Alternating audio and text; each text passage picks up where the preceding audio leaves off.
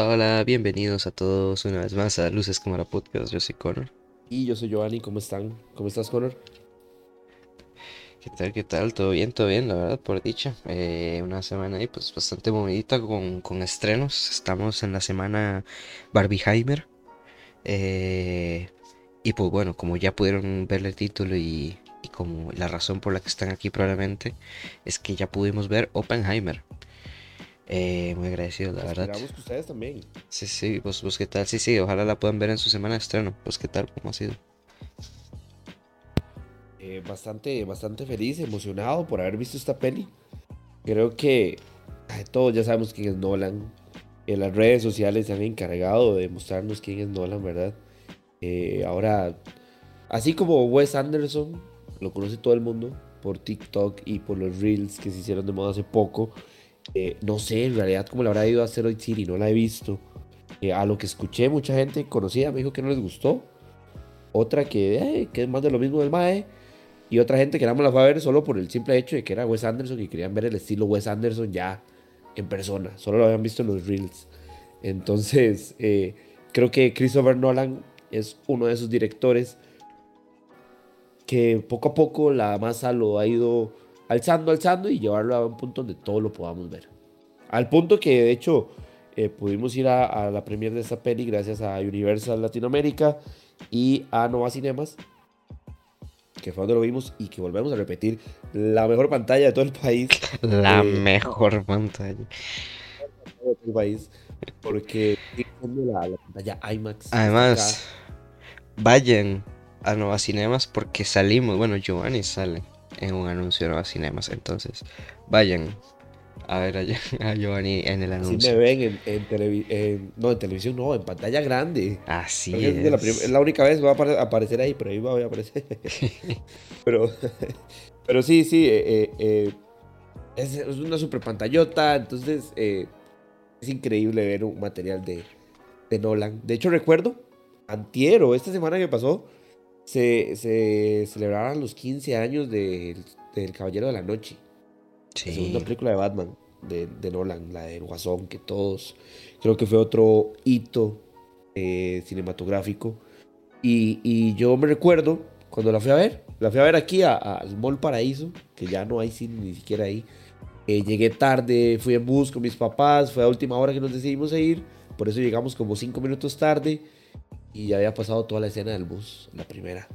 Y quién iba a decir que años después iba a estar viendo en IMAX eh, invitado por Universal, Oppenheimer. Y que por dicha les pudimos dar a ustedes, eh, nuestro público, entradas para, para Oppenheimer. Entonces, Uf, sí, estuvo muy bastante peleado, emocionado, Juan, todo este estreno, digamos. Sí, sí, sí, o sea, es que ha sido una revuelta. O sea, de hecho, ahora estaba viendo esta peli, está nominada en unos premios en los HCA, eh, que por la película más anticipada del año. Sea, está, es de esas pelis que sí, junto con Barbie, probablemente por este choque que hubo, eh, Warner y Universal estrenando la misma fecha, eh, pelis, eh, de las más esperadas. Y, y pues llegó, nos llegó eh, hoy, 20 de junio, para todos, ya está.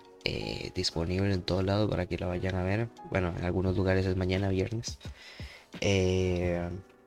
pero bueno, ya, ya está aquí y aquí se la traemos, la pudimos ver.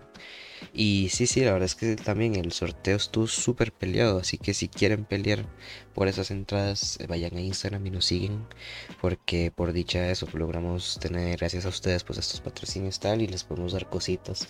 Y joder, estuvo muy movido, o sea, yo tuve que silenciar mi teléfono un par de veces para, para allá porque no paraban de llegar notificaciones de gente participando. Y bueno, al final nos vimos y tal, y estuvo, estuvo guay eh, verlos ahí hablar.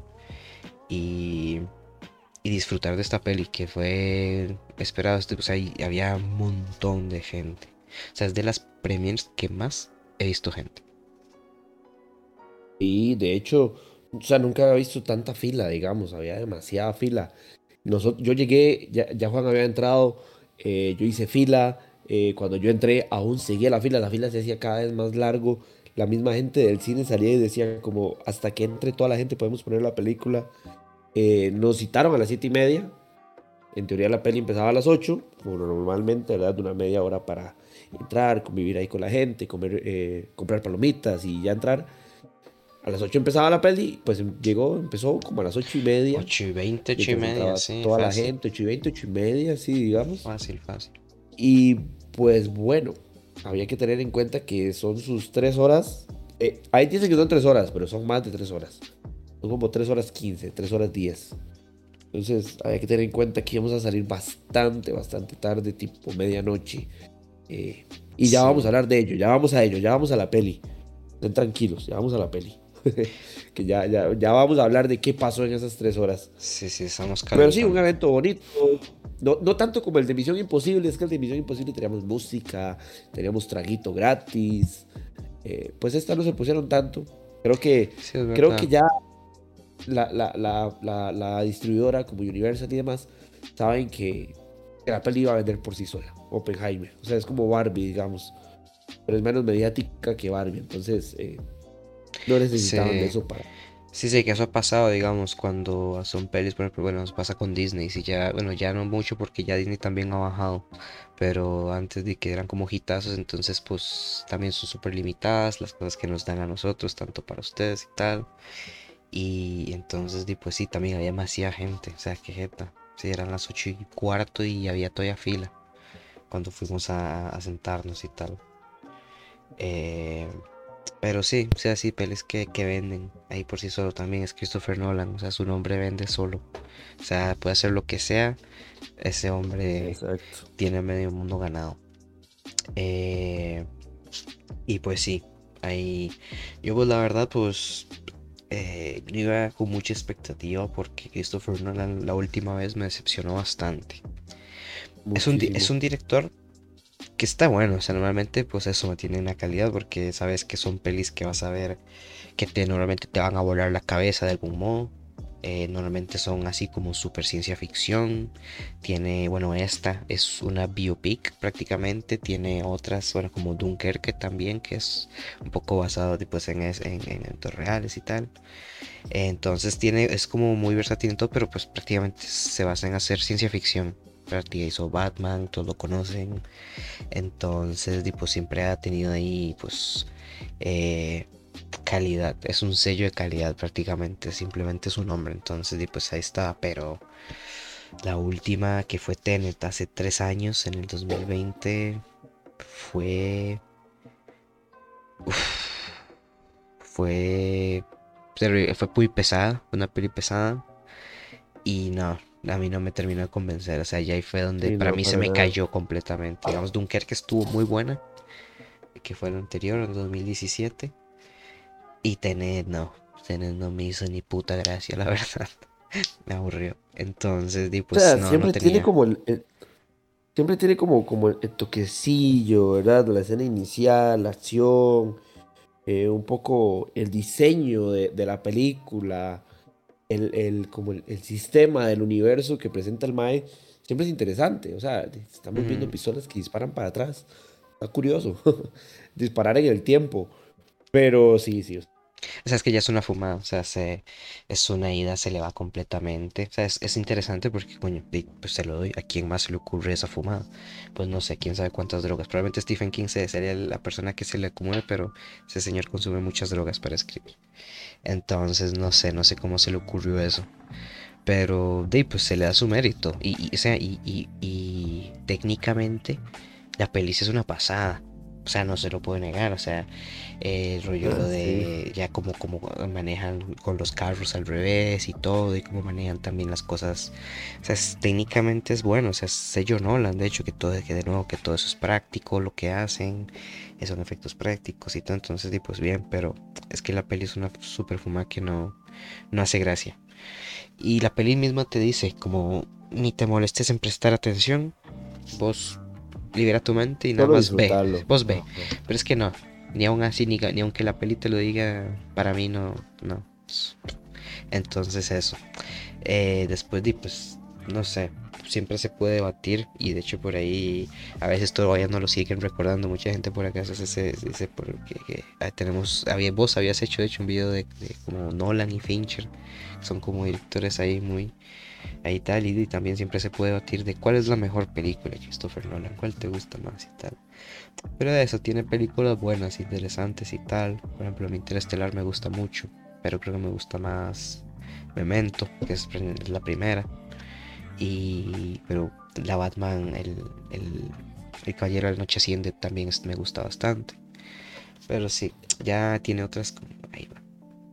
Es un director bueno, es un director bueno porque no es un director malo. Sí, no. Claramente, no, ¿verdad? No se le puede decir eso. Eh, jamás en la vida, o sea, no está ni cerca de ser un director malo. Pero, pero no es un director que cale en mí, como el hecho de, mm, qué sé yo, un Sandy Kubrick, que, que realmente todos los días, de hecho hoy estaba justamente hoy pensando que una de las películas que más recuerdo en mi día a día, digamos, en mi vida, es el, show de, eh, el show de Truman, perdón, perdón, el show de Truman. Claramente, o sea, todos los días, o sea, todos los días eh, recuerdo algo del show de Truman. Y yo, eh, las casualidades de la vida, ¿verdad? Me pasa alguna casualidad y yo digo, madre, parece que estoy en el show de Truman. Parece que soy parte de esa película. Parece que esa película la hicieron como para darme un mensaje de que yo estoy viviendo algo así. Entonces, ¿Me entendés? Hay películas que calan dentro de uno, directores que, que, que como que uno congenia. Y este es un director muy bueno, porque claramente es muy bueno. Eh, pero, eh, no sé, me parece a veces está un poco repetitivo y demás. Eh, siempre, o sea, todas las películas de él las disfruto muchísimo. La única que no he disfrutado es Tenet, porque me, me abrumó y, y, y, y así. Ya vamos a hablar un poco de la sensación que tuvimos en el cine con esas tres horas y resto. Pero, pero sí, en general es un buen director. Christopher Nolan, quien no lo conoce. Eh, de hecho, como mencionó Juan, mi favorita también es Memento, creo. Eh, tiene la primera película que es Following, es muy buena, es de él. Es su primer largometraje. Eh, tiene cintas como Inception, Interestelar, El Prestigio. o sea, es que en realidad todas sus películas, de hecho estaba viendo hoy una imagen, todas sus películas tienen buena calificación. Hasta, hasta esta, Tenet. Tenet es la, como la más baja y creo que tiene 70 y resto. Eh, es un tipo de ciencia, eso es algo que me gusta Sí.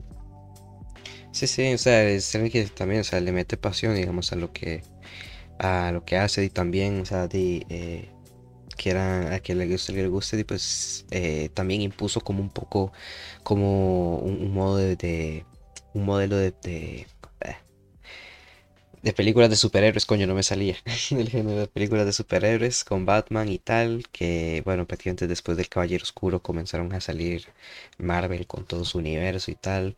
Estos fueron una trilogía que, que pues empezó y cerró bien. O sea, yo soy un poco hater de la segunda película, pero pero son buenas pelis, o sea, si se disfrutan, o sea, siempre se disfrutan de ver, entonces es eso, o sea, cualquier peli no la han disfrutado de ver, creo yo.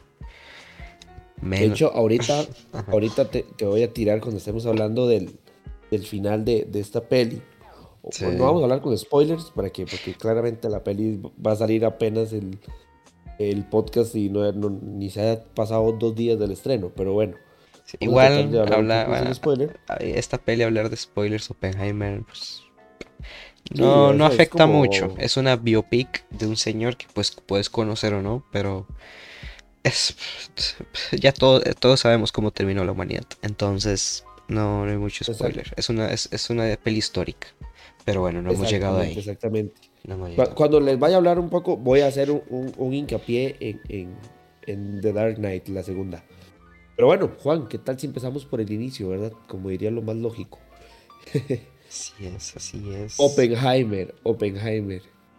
Una cinta que se nos vendió a diestra y siniestra con esta vara de Barbie. Eh, creo que la gente, estoy seguro que mucha gente va a ir a ver eh, Oppenheimer sin tener una mínima idea de qué es. Eh, simplemente por el movimiento social que se está dando en los cines del Open. ¿Cómo es? No, del Barbieheimer. Del Barbieheimer. eso, yo sé que cuando mucha gente me pregunta que no está como relacionada al cine, y, o al menos yo sé que, que, no les interesa tanto saber de cine o así, y me preguntan sobre una peli, yo digo, ma, esta peli es porque está generando algo en las masas. Sí. Eh, la última película que me pasó eso fue The Whale. había gente que me preguntaba como, Más van a ir a ver The Whale, más van a regalar entradas de Whale, mae, eh, ya viste The Whale, ¿qué te pareció The Whale? Eh, o sea, ya era The Whale, The Whale, The Whale, The Whale, The Whale. Y claro, te venían a Brendan Fraser, el mae de la momia, el que todos vivimos en la infancia con él. Y es de un tipo que es súper obeso. Y eso es lo que la gente sabía. Y ya. Y la fueron a ver y estoy seguro que mucha gente le gustó, mucha gente no. Y siento que va a pasar lo mismo con Oppenheimer. Una obra súper mediática. Sí, sí, de hecho también eso pasó y lo veníamos comentando cuando vimos la peli con Dune. O sea, o sea estas son, son como pelis que generan, eh, no sé, un revuelo en la sociedad, un movimiento que hace que todo el mundo lo oiga, o sea, le llegue, aunque no te guste mucho el cine, te llega ese mensaje. Entonces decís, coño, ¿qué es esto? O sea, esta es la peli, mejor peli de, yo que sé, del mundo que va a salir. Porque sí, no sé, bueno, también creo que su fase comercial fue como de una peli de acción y también el mundo de nuevo y, Denis Villeneuve, que vino a hacer Blade Runner y tal. Entonces, eh, o sea, como son pelis, no sé, que sí, socialmente crean un movimiento increíble. Y bueno, de nuevo, Christopher Nolan. Eh, pero sí, sí, no sé, es, es, interesante, sí, sí, Oppenheimer y también por eso, un montón de gente, pero y junto con Barbie, sí, no sé, han sido una cosa increíble. Eh, no hemos visto Barbie, pero en estos días probablemente también tengan el podcast porque vamos a ir a ver. Eh, pero sí, o sea, es tanta gente la que la está viendo que impresiona. Y está bien que todo el mundo vaya a ver esta cine, porque también hace poco hablamos que en nuestros podcasts anteriores que pueden revisar comentamos pues, de la crisis de Hollywood y que eh, pues, hay huelgas de actores y de escritores y además que ha pasado una crisis económica bastante, o sea, la gente ha dejado de ir al cine. Entonces, estas pelis van a ser como los nuevos blockbusters. Exactamente, exactamente. Y pero aquí viene otra cosa, que era lo que te mencionaba Juan, ¿verdad? Apenas salimos. Esta peli, creo yo, que peca en algo, peca en algo así, de buenas a primeras, es que eh, no te pone en contexto. La peli se podría decir que es elitista en ese sentido. La peli da por entendido que todas las personas que van a ir a verla saben lo mínimo de sociales de colegio, digamos, eh, lo mínimo de cultura general en guerras, cultura general en socialismo, porque tenés que saber qué es comunismo, digamos, eh, tenés que saber qué es el, hasta el fascismo, lo mencionan por un momento. Y lo peor es que no te ponen contexto, no te ponen contexto de la guerra, quiénes eran contra quiénes, eh, no tiene por qué hacerlo, pero, pero, eh, creo que, que una vez, si alguien no se los ha dicho y quizá ustedes, alguien nos está escuchando y dice, ah, Mae, eh, yo nunca puse atención en sociales. No me gustaba, me aburría ese profe. no sé ni cómo pasé bachi de sí, pero vayan y repasan un toque. Era el comunismo, que era eh, qué pasó con Estados Unidos y Japón en la Segunda Guerra Mundial, qué pasó con Hitler, porque en un momento a otro nada más dicen que Hitler ya no está. No les voy a decir por qué, porque ya todos sabemos, no es un spoiler, pero ok, Hitler no está, ¿qué pasó con Hitler? No te lo mencionan, es muy sutil en ese sentido la peli, muy fina, es como muy culta. Entonces, eh, claramente eso me encanta, pero siempre hay que estar, eh, o sea, conscientes de que te puede ver cualquier persona. Y cualquier persona puede ser alguien que ni siquiera haya eh, sacado la escuela, digamos. Entonces hay que estar conscientes de eso. Creo que es algo que lo que pega la peli porque y te empieza a tirar pum, pum, pum, pum, información, información, nombres, personajes que uno se puede perder desde el inicio.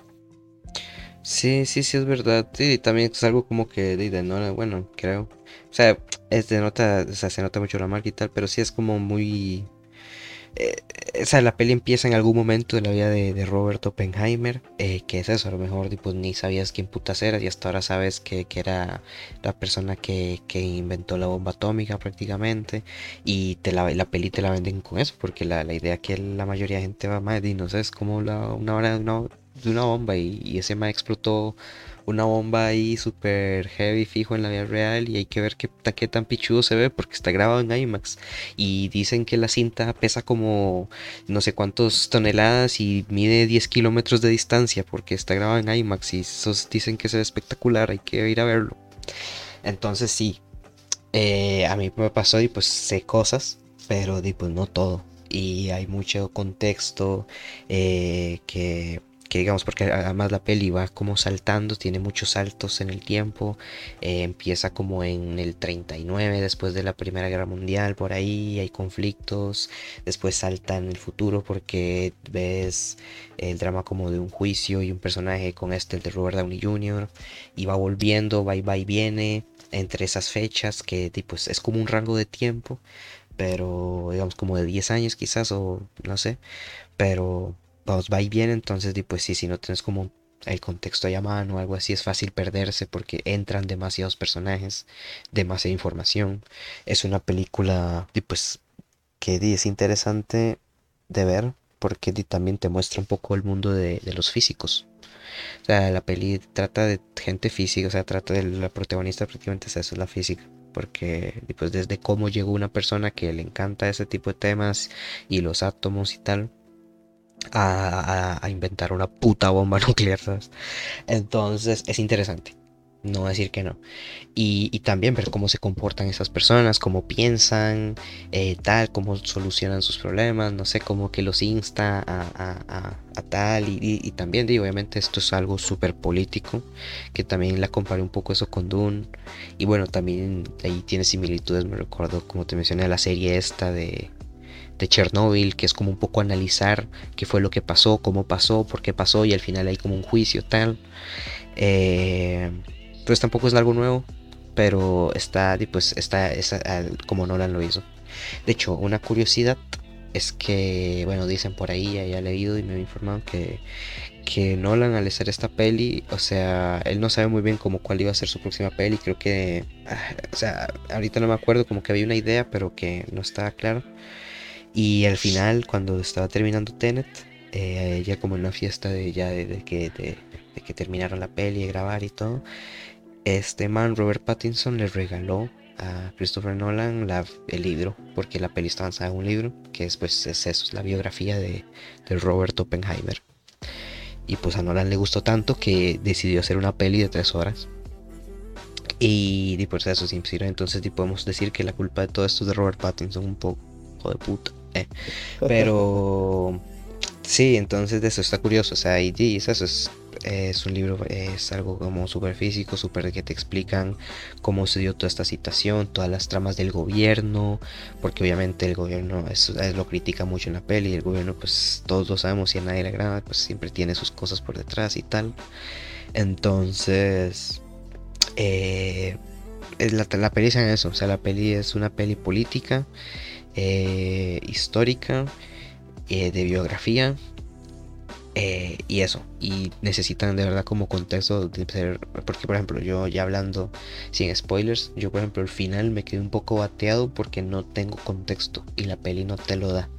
Entonces, eso, pero bueno, vamos poco a poco. Eso sería como la previa de Oppenheimer. Entonces, por ejemplo, estuve viendo que, que este señor Javier Santolaya, este man, que una personaza lo pudimos conocer en la Comic Con y una súper buena persona y tal y bueno está haciendo como una serie de de, de, Oppenheimer y tal y te, lo explica y yo lo vi como un poquitillo nada más pero también él, él es una persona que conoce que es físico y tal entonces te lo, te lo hablar mucho como de esa perspectiva y, pues de, de todos los libros que conoce y tal entonces pues ahí pueden buscar información eh, pero sí, en la peli parte como mucho de eso.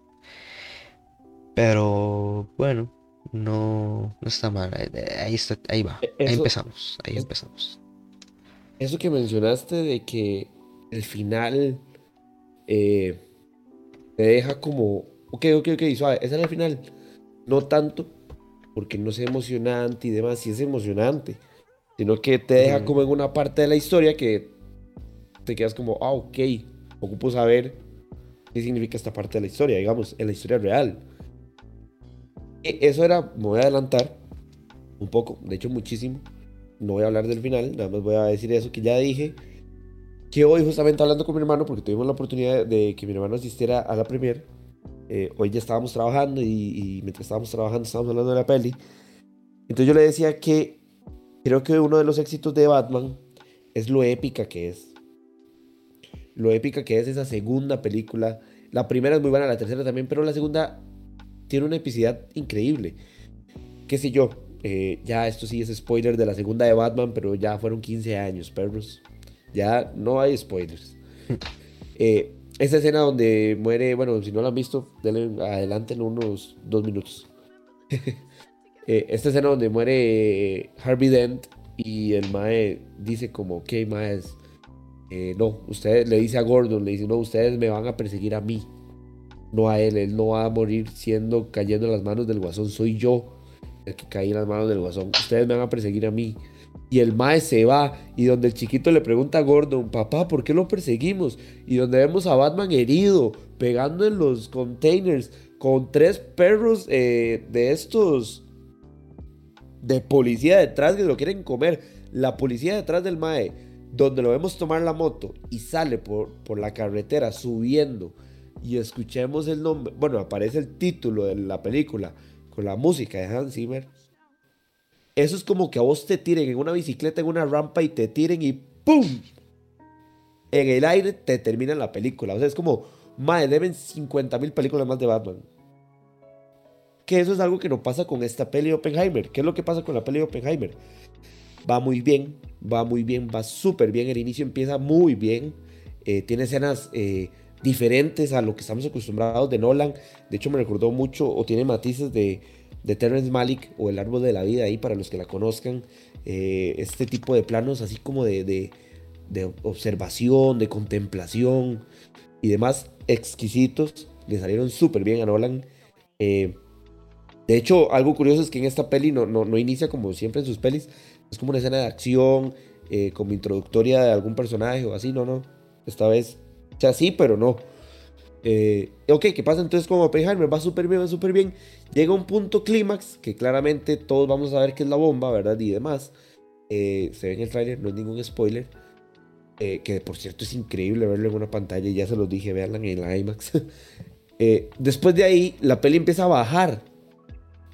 Empieza a bajar y empieza a bajar como, como si fuera uno en un carro compresionando. Entonces va como, como frenando y, y luego frenando y frenando. Y en teoría, donde tenemos que tener un poco de hype o así, di, muchos y muchas eh, no lo vamos a tener porque no conocemos la historia al dedillo, digamos. Entonces es como, ah, ok, sí, sí me emocionó un poco el final, pero no como el final de Batman, que yo quiero ver 50 mil películas más de Batman y quiero ver de nuevo Batman, ya. O sea, apenas la termino de ver, quiero ver de nuevo Batman. Eh, Oppenheimer, mientras yo la veía, yo dije, más esta película no la, voy a, no la voy a repetir hasta como dentro de 5 años, estoy seguro. Yo no lo pensaría ni repetir, la verdad. Pero, sí, o sea, ahí pues ahí ya hablando un poco de la peli y tal, ya le dimos un poco la antesala, ya llevamos media hora de podcast. Eh, y sí, o sea, pues mi, mi, impresión, yo honestamente, pues eso, yo iba sin muchas ganas en realidad, yo dije, de hecho yo decía, y te lo dije, man, va a ser una película aburridísima, estoy 100% seguro. Eh, no sé, porque ya tenés me pareció una peli densa y, y, cansada y también eso, y pues, pues bien, yo decía eso, vea la bomba y, se ve eso, vi lo que vi poquito del tráiler porque yo ya hace como un año estoy en política no ver trailers. Eh, lo poquito que vi fue como lo del juicio y tal, Robert Downey Jr. Y yo, no, esto va a ser eso, y fue un poco mi referencia. Al final, pues se confirmó es un poco Chernobyl, que es una serie que me encanta, Chernobyl. Es muy buena, con Stellan Skarsgård, eh, de Prota y tal. Eh, heavy, buena peli. Y eh, buena serie, y que son cinco capítulos, creo, o algo así, miniserie. Y pues eso, sí, al final el, el Oppenheimer pues es prácticamente la peli de esto, una biografía de como un man que le encanta la física, eh, llega a la conclusión por muchas cosas del gobierno y tal, a hacer una fusión de átomos y tal para hacer una, algo, un arma explosivo, un... me, me, me, resulta curioso como al inicio que era como le decían el... Eh, el asset o algo así, no le decían para no decirle una bomba porque sonaba muy feo. Eh, y pues, porque obviamente se lo venden porque no sabían exactamente para qué iba a ser al final, solo intimidar o qué, porque ya estaba ahí en medio de la Segunda Guerra Mundial. Entonces, como un man se lo termina por cosas de, de ahí de la vida, termina siendo, y por una, dicen que hay por una carta de Einstein al presidente, termina cayendo en esto, en el proyecto Manhattan, que es, era para hacer una puta bomba nuclear prácticamente desde el inicio, porque ya habían rumores de una superarma en los nazis. Y después ves cómo hacen la bomba. Y después ves eh, cómo el man se arrepiente de hacer la bomba. Y después cómo hay un juicio moral por la bomba. Por todo, porque obviamente pues fue una mierda, coño. O sea, no fue, fue, fue un hito en la humanidad, pero también una super tragedia. Eh, y eso, entonces la peli va a eso. A mí, eh, pues, la peli dura tres horas o así. Eh, al inicio empieza bien, o sea, la peli empieza bien con una escena súper interesante ahí, también con un poco peludo ahí, con cosas súper místicas y cuánticas que le encantan eso a Nolan, como me, me acuerdo un poco interestelar y tal, y estas escenas eh, bien oníricas. Eh, y la primera media hora está súper interesante, después como a la hora 40 eh, empieza a haber como un pleito muy continuo sobre quién es una persona eh, con los soviéticos y no sé qué. Entonces ya ahí se me volvió denso, ya estaba como, en ese momento fue la primera vez que vi el reloj. O sea, cogí el reloj eh, para el teléfono para ver la hora y dije, apenas vamos por la mitad. Vamos por la mitad. Yo me acuerdo que veis el teléfono, hiciste una cara y yo te dije, vamos por la mitad, ¿verdad? Y me dijiste, sí, madre. Sí, o sea, han pasado demasiadas cosas. Esto ha sido muy denso y vamos por la mitad de la peli. Y no ha pasado lo más importante. O sea, es papa largo. Y... Porque eso, o sea, ya, ya, había, ya llevamos un rato, o sea, llevamos fácil 40 minutos en lo mismo. En el mismo trama o como parte que no avanzaba. Entonces, ahí lo sentí denso. Después pasa igual lo de la bomba y te vuelve a subir. Porque es una música increíble. Que de hecho, eso estamos hablando. Que al inicio dijimos, esto no suena como Hans Zimmer, qué bonito, curioso. Y después nos dimos cuenta que efectivamente no es Hans Zimmer el que hace la música. Entonces por eso no sonaba. Pero igual es algo, está pues está a la par de Nolan. no me acuerdo quién era. ¿Quién era? Decime, vos sí sabes. ¿Cómo quién, quién, quién? El quien hace la música en la peli. Creo, creo, déjame confirmar. Me parece que era el Mae que se llama Ludwig, no sé qué. Es el que hace la música de Mandalorian. Pero no, no estoy confirmando nada. Ludwig Goranson. Eh, vamos a ver. Ya te digo, ya te digo. Creo que sí. Dice que. Ajá, vamos a ver. Eh, Crit. International Assassins. Y vamos a ver, Black Panther dice que también trabajó. En Tenet, también hizo la música de Tenet. Y aquí está. Hizo la música de la serie de Mandalorian en el universo Star Wars. Y ganó un, Emmy y el book de Boba, de Boba Fett. Bueno, Boba Fett, perdón. También en Turning Red y Wakanda Forever. Pues sí, o sea, la verdad es que de todas esas pelis, de las que he visto, no he visto Wakanda y tal, pero las sí es súper reconocida la, banda sonora, o sea, me gusta. Y, pues en esta... Sí, sí, sí. Y esta pues se nota, o sea, es como un refresco, pero también a la mano de Nolan, que Nolan es como una persona que siempre o la mayoría del tiempo tiene música o algo que te ambienta o te entona. Eh, ahí, digamos, la música está como muy presente, es casi un personaje, o sea, apoya mucho. Y y en este, digamos, también cuando llega la parte de la bomba y la preparación y que ya casi está y las pruebas y tal, la música está ahí a tope. Entonces te levanta, me levantó otra vez los ánimos. Y ahí como por esa media hora siguió bien hasta que después otra vez sentí que volvió a bajar. Entonces fue como un poquillo una montaña rusa la peli. Y es que es eso, o sea, son tres horas que, wow. Sí, sí, o sea, pesa, o sea, coño, pesa. O sea, salimos, o sea, llegué a mi casa así casi a medianoche, sí, sí. Estuvo, estuvo pesado. No, a medianoche llegamos, sí, sí, sí. Entonces. El, el, ¿Cómo se llama? La música. La música, es que, tocaste ese tema, porque la música. Wow, qué, qué música. O sea, eh, si tiene aún así una similitud a, a, Hans Zimmer, digamos, que es bastante épico. Es que Hans Zimmer es muy épico en las películas de, de Nolan. Y creo que este mal lo logra también, es bastante épico y te acompaña. O sea, se nota, es que Hans Zimmer, no me malentiendan, es muy bueno. Tengo, yo tengo un álbum en Spotify, una playlist que es de puros soundtracks y estoy seguro que hay un montón de Hans Zimmer, sépanlo. no es que estoy diciendo que no, pero eh, eh, ya creo que a veces estarlo escuchando siempre Hans Zimmer, Christopher Nolan, Hans Zimmer, Christopher Nolan, es un poco tedioso. Ya escuchar esta mezcla fue algo sumamente bonito, diferente. Eh, como dice Juan, te acompañaba la música en todo momento. Y, y, en la producción de sonido es increíble. Es más, de una vez les voy a tirar. La peli va a estar nominado en esto. Mejor guion. Una que otra mejor actuación. No sé cuáles, pero sí sé que una que otra. Eh, yo digo que en actores de reparto fijo y bueno, Cillian Murphy quizás. Y bueno, es que yo digo que en todas, o sea, en todas, en todas van a haber algún... Eh, es que sí, las actuaciones están muy buenas en esta peli. Y ahorita lo hablamos, pero todas están muy buenas. Emily Blonde. Guapísima, sí, qué, qué, mujer. Papelazo, papelazo. Sí, papelazo, papelazo. Eh, a Florence Pugh también es un papelazo. Eh, pero en realidad, ah, bueno, ¿qué otra? Digo yo, eh, edición, producción de música, eh, producción de sonido, perdón, música y quizá mejor peli, no estoy del todo seguro, hay que ver la mm. competencia. Sí, falta, falta, falta, falta. Pero, ah, bueno, mejor dirección puede ser y efectos especiales. Dirección yo no sé.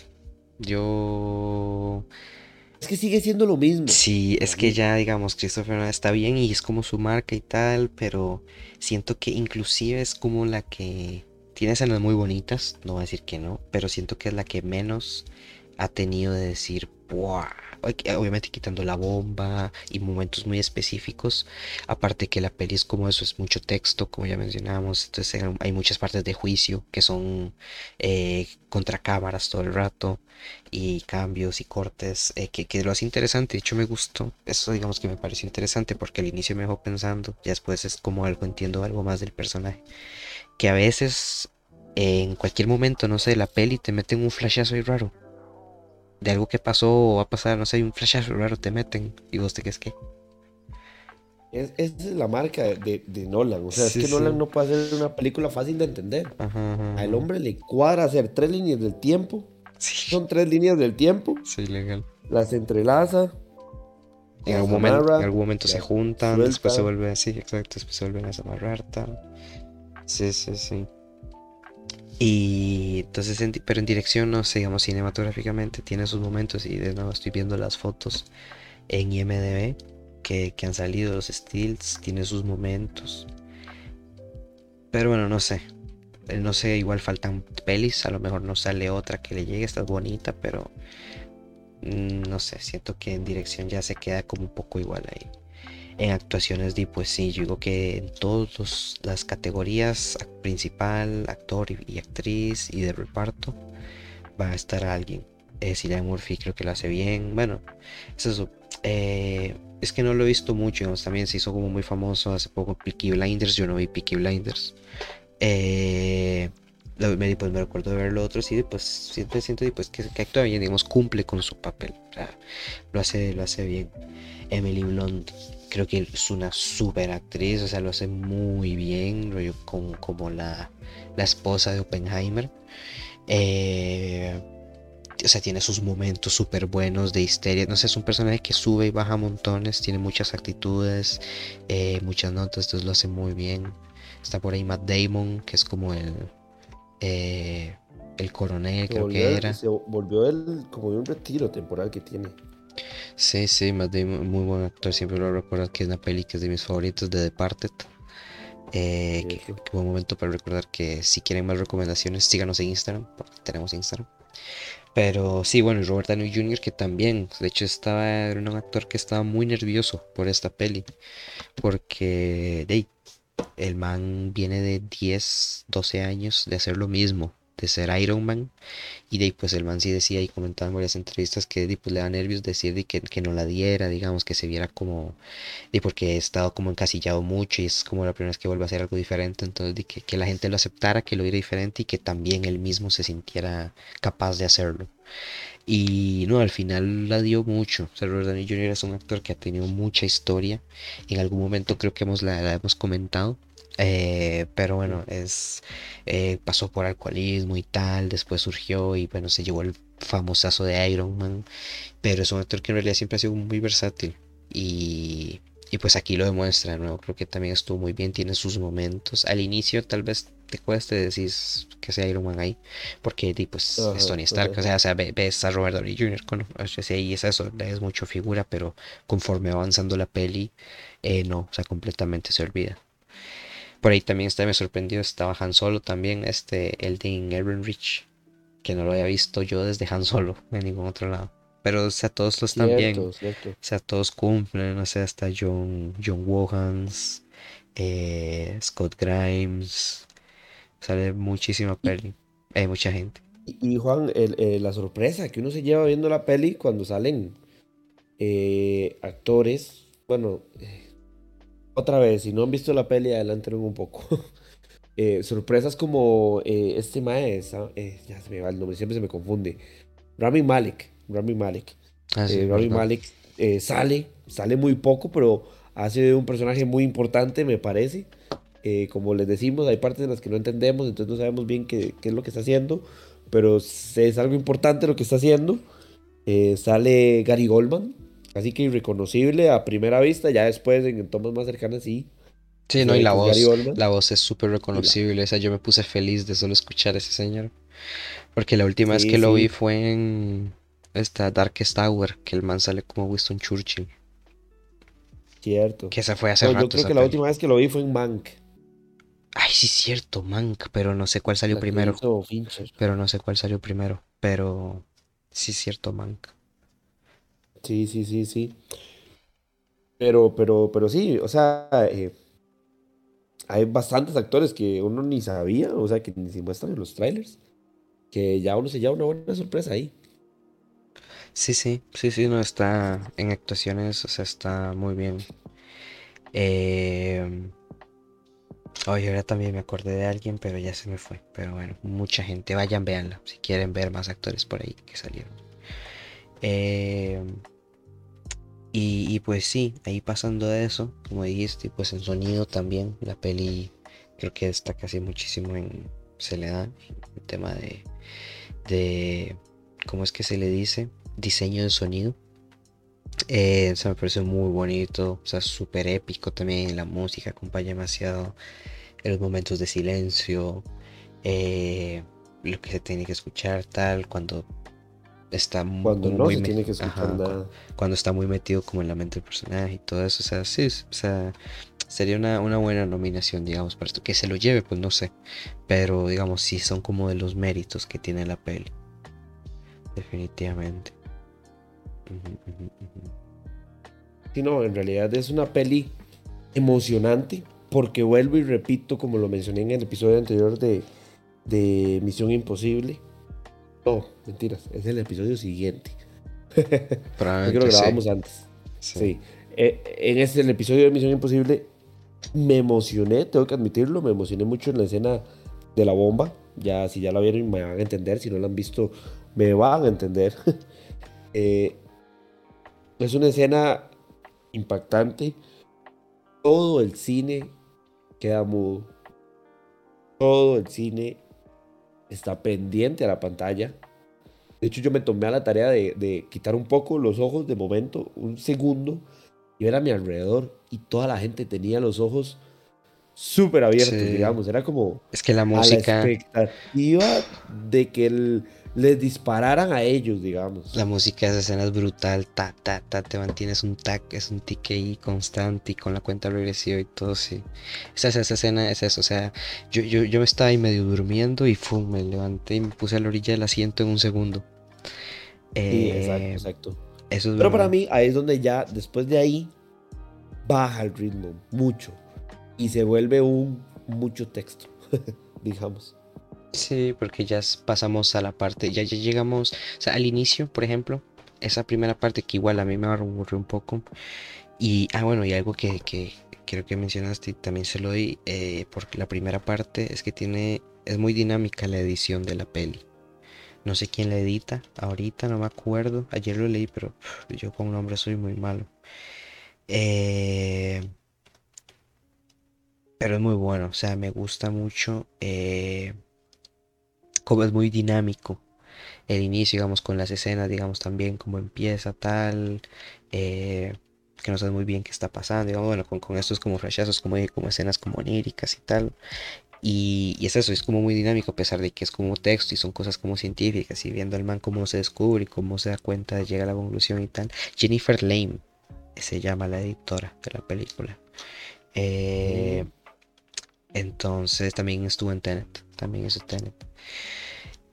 Eh, entonces se lo doy, o sea, creo que es un- una buena categoría en la que está muy dinámico, tal, te mantiene con la música, está súper ahí, pero es eso, la peli nada más por, por los temas que trata de nuevo y porque a mí me faltan contexto y tal, a mí me, me pesa, y eso ya a la hora 40 yo ya estaba aburrido hasta que vuelve a pasar la bomba y después de nuevo, y ahí es donde siento que ya en sí se vuelve más monótona la peli, porque ya como que se juntaron esas líneas del tiempo un poco entonces, porque al inicio también es como muy, hay muy contraste, blanco y negro, después los colores, llega un momento como que se juntan los dos, entonces es como al mismo tiempo, está muy guapo.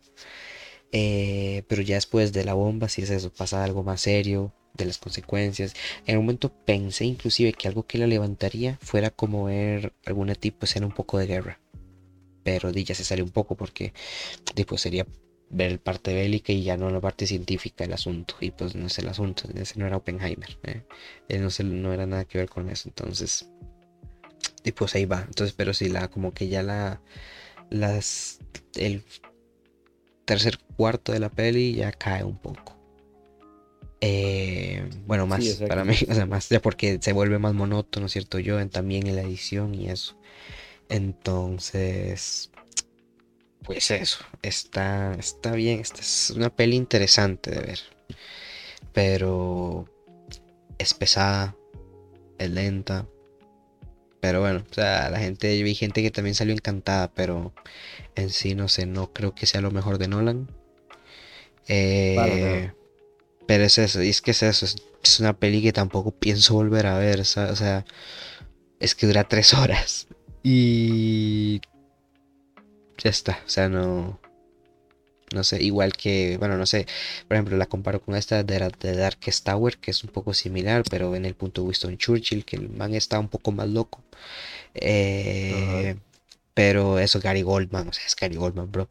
Y, y eso, no sé, era más dinámica, también no dura tres horas la peli, entonces eso ayuda. Y, y sí, no sé, eh, la comparo también con Chernobyl, pero Chernobyl como son episodios, y no sé, Chernobyl también era, estaba siempre muy intensa. Entonces esa serie la, pues, dura como 5 horas completa, pero la puedes ver toda en una tarde y no te aburre, no sé. Siento que son como sus similares y la superan a Oppenheimer. Entonces, pues ahí está. Una peli de historia eh, que cumple y, pues te sorprende en lo que te tiene que sorprender, que, como que es la bomba, pero ya está. Sí, exacto, exacto. Eh, como dijiste, no me parece ni de cerca la mejor película de, de, de Nolan. Sigo diciéndolo, para mí creo que su mejor película hasta el día de hoy sigue siendo Memento. Una película súper inteligente, súper sobria, nada de pretensiones, nada... Y eso que creo que es la mejor vez que ha tratado el tema del tiempo y espacio. Que es un tema que le Es una encanta. peli que empieza, es una peli que empieza del final al inicio, pero siempre eh, bastante entendible, digamos. O sea, no, no hace que el... Es que, digamos, en esta peli que Oppenheimer eh, es como estar viendo un libro de muchas páginas, donde en cada página hay siete columnas. O sea, es demasiado lo que hay que estar leyendo y viendo al mismo tiempo. Es mucho. Eh, o sea, no te da chance. O sea, al final yo no supe ni cómo se llamaba cada, cada, cada uno, digamos. Es solo Oppenheimer y, y, obviamente, como los principales, como Einstein o... Digámosle, había uno que se llamaba Teller, creo que al final no me quedó claro cuál era, si era el cejón o era eh, otro ahí que sale. El amigo ni siquiera me acuerdo cómo se llama, era como con V. Pero es, es tanto, aparte que son estos nombres de ingleses o italianos o alemanes, que uno es como, más suave un toque, suave, no entiendo. Entonces, e, en eso sí puede ser un poco tedioso y pesado, como dice Juan. Pero, pero ya la puesta en escena está muy bien hasta ese punto de la bomba. Ya después de ahí es como estar leyendo el libro. Algo muy plano, eh, que creo que, como me dijo mi hermano, en lo que se, el fuerte de esa parte de la película son las actuaciones. No hay una cinematografía así increíble como al inicio, sí. Eh, esas escenas de los de los eh, núcleos y de, de, las nubes de electrones formando el, el, átomo y eso era increíble. O sea, me parecía la escena de cuando vemos a una estrella eh, implosionar y, morirse y todo eso, increíble, pero pero ya después eso no se ve. Entonces, digamos, esa, esa esencia, esa belleza, como que se pierde y eh, se queda como la, que el fuerte de esa parte es la actuación. Sí, sí, sí. Em, pero bueno, esa es una peli pues completita en lo que te ofrece. Requiere como contexto y tal. Que es entretenida. Pero para mi conclusión, pesada. Y, y sí, vos, vos, vos tenías algo ahí que decirme que lo ibas a comprar con el Caballero de la Noche o algo así. No, no, eso que, que te ah, comenté ahora. o sea, el, final del Caballero de la Noche ajá, va en su vida, en su vida. Y no, Es más, el top de esa película nunca se alcanza. Es así. El top es infinito, digamos. Eh, eh, o sea, yo al día de hoy recuerdo, y es más, recuerdo, bueno, no lo recuerdo así, al pie de la letra, pero la, lo que le dice eh, Gordon a Batman, que por qué lo tienen que perseguir a él, y, y como el madre le dice que que él es el, héroe, no es el héroe que necesitan en ese momento y se va y el hijo le pregunta a Gordon que, por qué se va y que por qué lo persiguen y, vemos como el héroe, o sea, como nosotros sabemos que él sí es el héroe, pero es tan héroe y llega a ser el villano, como dice la frase, o, o, muere siendo un héroe o vive lo suficiente para convertirse en el villano. Entonces... Eh, y la música siempre, es siempre recordable. Subiendo la, sí, subiendo la carretera así con la moto y, el tum, tum, tum, tum. Y aparece el Batman de Dark Knight. Es... uno es como, madre, ¿qué acabo de ver, madre? Sí, esta Acabo de ver uno de los mejores villanos de la historia, para empezar, con Heath Ledger. ¿Y qué es esta historia? ¿Qué es este final? ¿Qué es este Batman? Sí. Sí, sí, esa pues sí te deja, digamos, sí vi mucha gente como con ahí, como que, como que te deja pensando y al final, pues esta Oppenheimer sí te deja como ahí, como para que penses, como para que reflexiones en las bombas atómicas. Eh, pero, y te deja una escena muy bonita, eh, pero, nah, es eso, o sea, como que acabas de recibir demasiada información, entonces es como que tienes que procesarla y darle, porque eso es mucha cosa como histórica, tal. Un momento hasta se menciona a John F. Kennedy, que no sé si es alguna insinuación de que uno de esos estuvo involucrado en su muerte y no sé qué putas. Eh, pero es, es que hay demasiadas cosas que, que o sabes o no sabes nada. pero va. Está, una peli que, a lo mejor no sé, no les parece y les encantó y les pareció una obra maestra. Para eso la invitamos que pues la vayan a ver ustedes. Y pues ahí nos comentan por Instagram, porque tenemos Instagram. Y pues ahí ya la gente que la fue a ver nos comentó que sí le gustó un montón, que fue toda una experiencia. Eh, unos que fue la primera peli que fueron en IMAX. Entonces, pues, pues de todo, de todo está. Así que cuéntenos eh, qué tal. Eh, que siempre es bonito leer.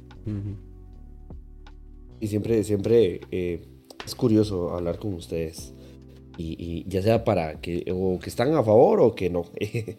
Entonces escríbanos. Eh, estamos en, Instagram como Luces Cámara Podcast. Vamos a estar eh, rifando todo lo que nos lleguen a, dar para que ustedes puedan asistir a este tipo de premieres que siempre es bonito, ¿verdad, Juan? Asistir a estas actividades. Sí, sí, es una experiencia, o sea, tanto para nosotros como para ustedes, o sea, es un ambiente bonito, entonces qué bueno poder compartirlo. la verdad. Eh, pero sí, sí, sí. Eh, también dentro de nada va a estar Barbie, la reseña Barbie. Entonces, atentos, síganos en Instagram. Y pues nada, de mi parte, creo que sería todo. Un podcast casi una horita, bastante completito. Eh, de mi parte, eso sería todo. Yo soy Connor. Y yo soy Giovanni, nos vemos la próxima. Y ya saben, vayan a ver Oppenheimer y nos cuentan qué les pareció. O bueno, ¿y qué les gustó más? ¿Barbie o Oppenheimer? Así es. pregunta. Sí, sí, yo por ejemplo, yo fui a ver Oppenheimer con mood de Barbie. Si ya no me invitaron a ver Barbie, entonces pues tengo que usar el outfit. Eh, y si ahí andamos de contraste.